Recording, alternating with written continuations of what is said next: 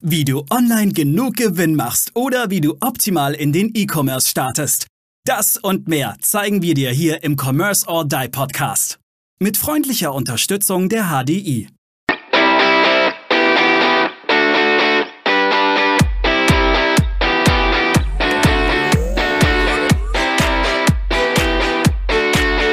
Hallo und herzlich willkommen zur nächsten Commerce or Die Online Podcast Folge. Und heute unterhalten sich der liebe Aaron und ich. Moin, moin, Aaron erstmal. Hallo in die Runde. Wie Chatbots deine Kundenkommunikation ändern.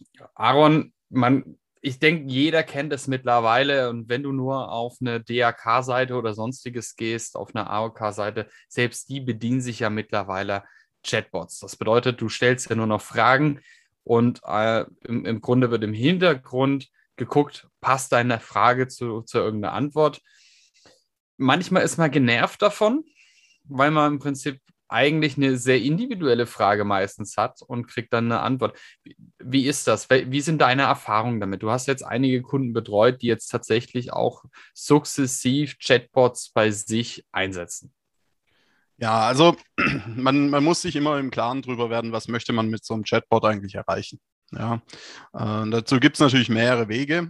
Und ein Weg ist zum Beispiel, dass man das, äh, ich sag mal, auf die Antworten auf häufig gestellte Fragen im Customer Support zum Beispiel ähm, einfach schlichtweg den Bot machen lässt.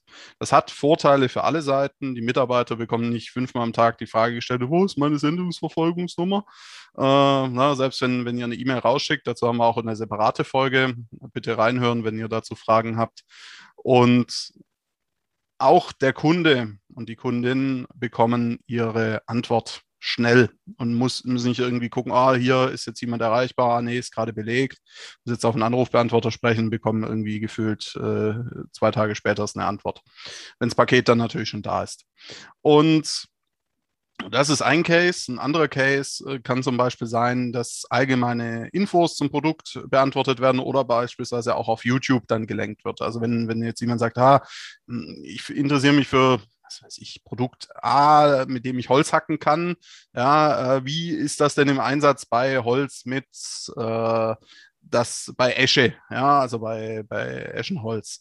Und dann könnte, da könntest du als Shopbetreiber, falls du so sowas hast, was erklärungsbedürftiges, einfach sagen, okay, ich habe hier eine Möglichkeit, äh, ich verweise auf ein YouTube-Video, wo ich das erkläre. Der Kunde hat seine Antwort, weil darum geht es. Er bekommt schnell seine Antwort, das ist immer auch wichtig und trifft dann durchaus auch die Kaufentscheidung. Bei dem Punkt. Weiterer Punkt ist, du kannst es auch einsetzen, um Neukunden zu gewinnen.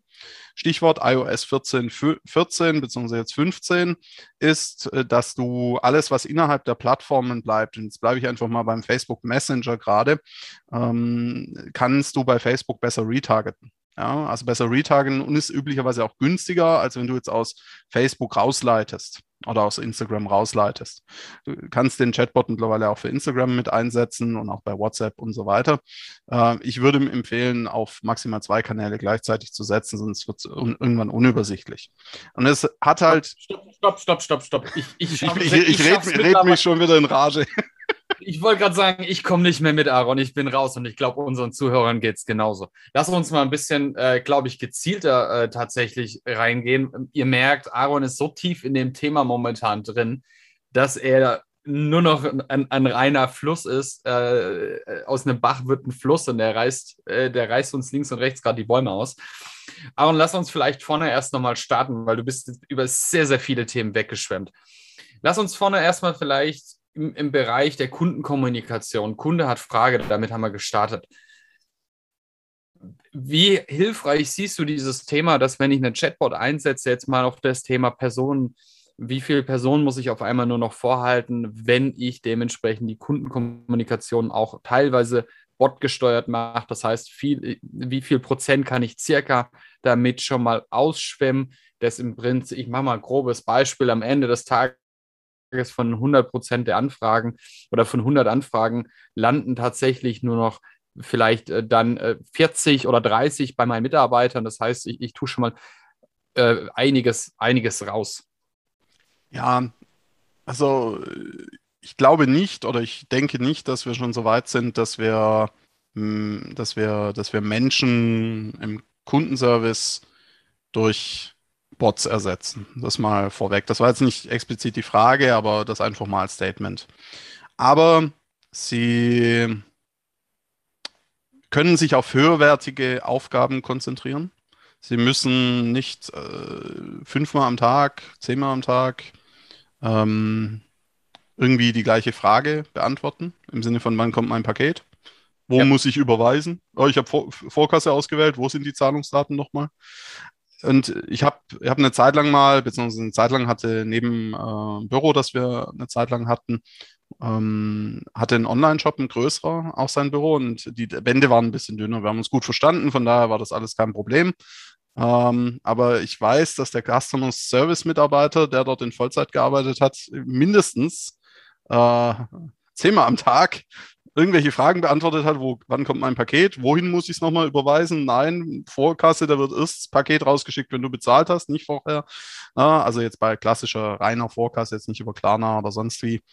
Ja, also ich denke, es hängt ein bisschen natürlich vom Produkt auch ab, was, was du anbietest, was du verkaufst. Aber ich würde mal schätzen, dass du deinen Aufwand um 20, mindestens mal 20 bis ja, vielleicht eher sogar 25 Prozent reduzieren kannst und auch eine höhere Kundenzufriedenheit hast, weil die Kunden ihre Fragen schneller beantwortet bekommen. Sobald es natürlich dann individueller wird, im Sinne von, kann der Holzspalter neben Esche, Buche, auch Eiche, ja, äh, und Eiche, die von Bäumen, die äh, jetzt äh, genau 11,5 Jahre alt sind, da gibt es dann mit Sicherheit irgendwann Grenzen, außer diese Frage kommt ständig. Dann standardisierst und automatisierst, weil, sind wir mal ganz ehrlich, wenn, wenn du ständig, wenn, magst du es selber, wenn du ständig das Gleiche erzählen musst? Wahrscheinlich nicht und deine Mitarbeiter werden es wahrscheinlich genauso wenig mögen. Ja. Und äh, das ist auch ein Thema Mitarbeiterzufriedenheit. Da könnten wir jetzt natürlich einen riesen Punkt aufmachen. Aber sagen. ich äh, pass, äh, pass mich ein bisschen an und halte mich ein bisschen zurück. Okay. Und ja, also 25 Prozent kannst du mit Sicherheit dadurch optimieren. Du äh, müsst einfach mal überlegen, was sind die häufigsten Fragen, die du, die dein Kundensupport bekommt.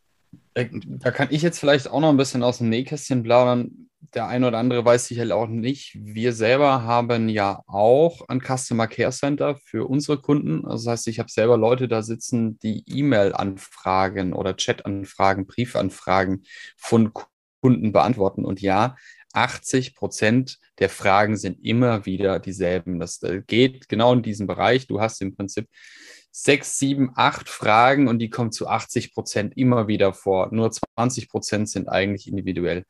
Da noch so ein Tipp mit Bausteinen arbeiten, die immer wieder identisch sind. Das machen wir auch. Das heißt, die Mitarbeiter schreiben eigentlich keine E-Mails mehr, die klicken, die klicken die E-Mails nur noch zusammen.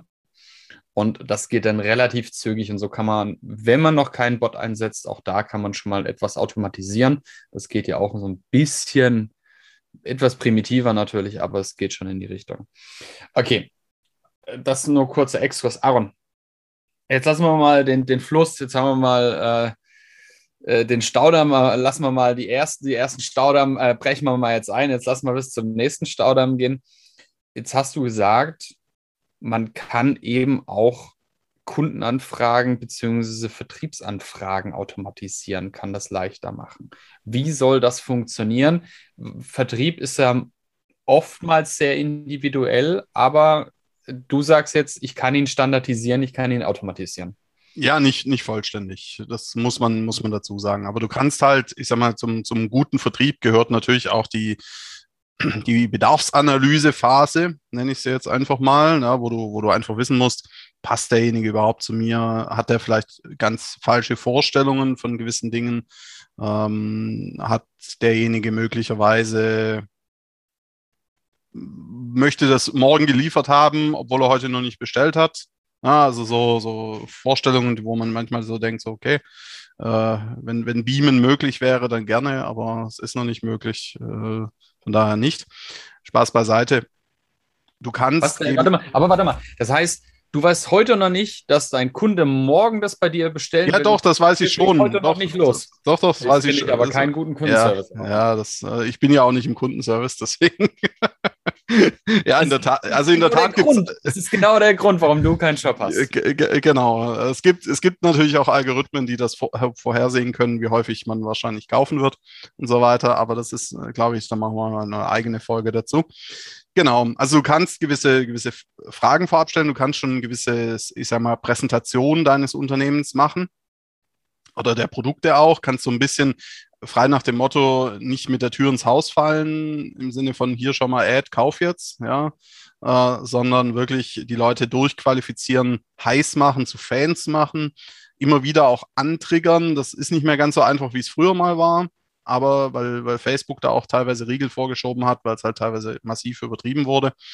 Aber du hast zum Beispiel die Möglichkeit, wenn du äh, Facebook und Instagram Ads auf Amazon Listings schicken wollen würdest, also eigene Listings, wäre es besser, wenn du einen Chatbot dazwischen schaltest, Many-Chatbot zum Beispiel, weil du dann schon mal gewisse Daten bekommst von der Person und auch die Möglichkeit bekommst, ihr direkt zu schreiben und nicht nur über Amazon direkt irgendwie zu schreiben, sondern das dazwischen zu schalten, ein paar Fragen zu stellen, vielleicht auch die E-Mail-Adresse abzufragen gegen irgendwie einen Rabattcode oder irgendein anderes Goodie und äh, hast, hast mehr Daten, kannst die wiederum für dein Advertising ähm, erfolgreich nutzen und auch die Kunden an den Kauf heranführen. Gerade bei Zielgruppen, die nicht schon sagen, jo, ich brauche das, ich will das und ich kaufe, sondern diejenigen, die eher sagen, hm, ich könnte das vielleicht mal brauchen, also in anderen Awareness-Stufen sind.